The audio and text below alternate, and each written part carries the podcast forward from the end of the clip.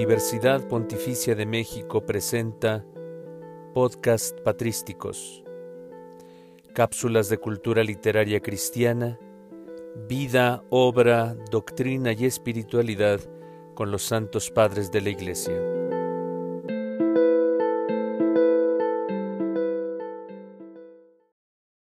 ¿Quién es un padre de la Iglesia? Un padre de la Iglesia es definido como un escritor de la antigüedad clásica que trató sobre temas de teología cristiana. Desde luego nos referimos a una larga lista de autores que vivieron entre los siglos I al VIII. No todos los autores de esta época deben ser considerados padres.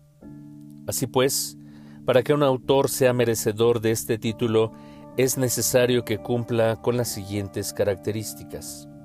Rectitud de doctrina, en la antigüedad no había una clara distinción entre ortodoxia y heterodoxia, no había un magisterio constituido y una doctrina común que rigiera la veracidad en materia de dogma.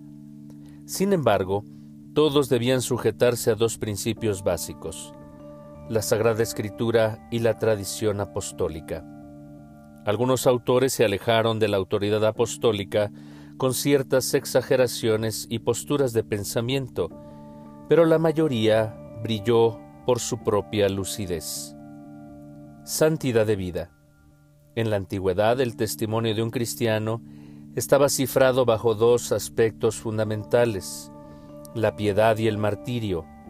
Los padres agregaron a este perfil el amor y ardor por el estudio de la Sagrada Escritura.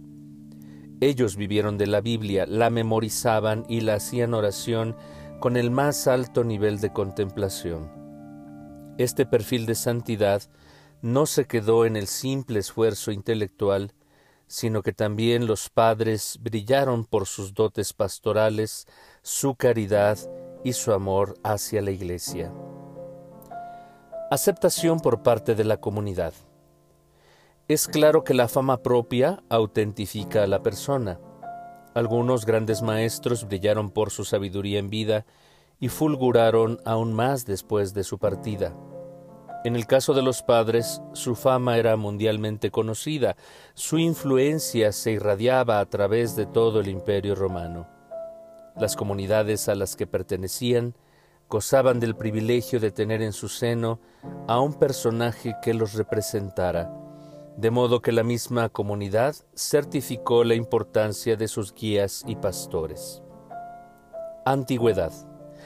A 19 siglos de distancia desde la formación de las primeras comunidades cristianas, el periodo patrístico representa una referencia de antigüedad. No obstante, es necesario precisarlo, porque no es parte de la época apostólica ni del medioevo.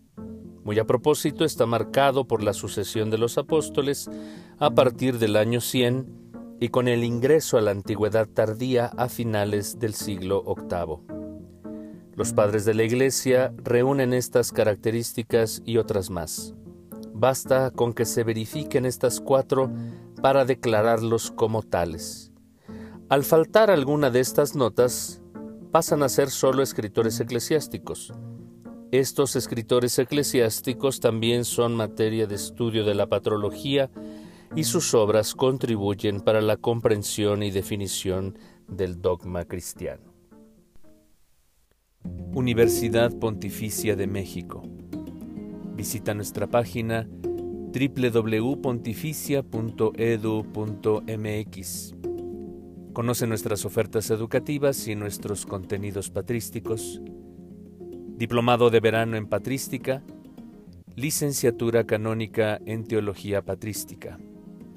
Contáctanos patrística.pontificia.edu.mx.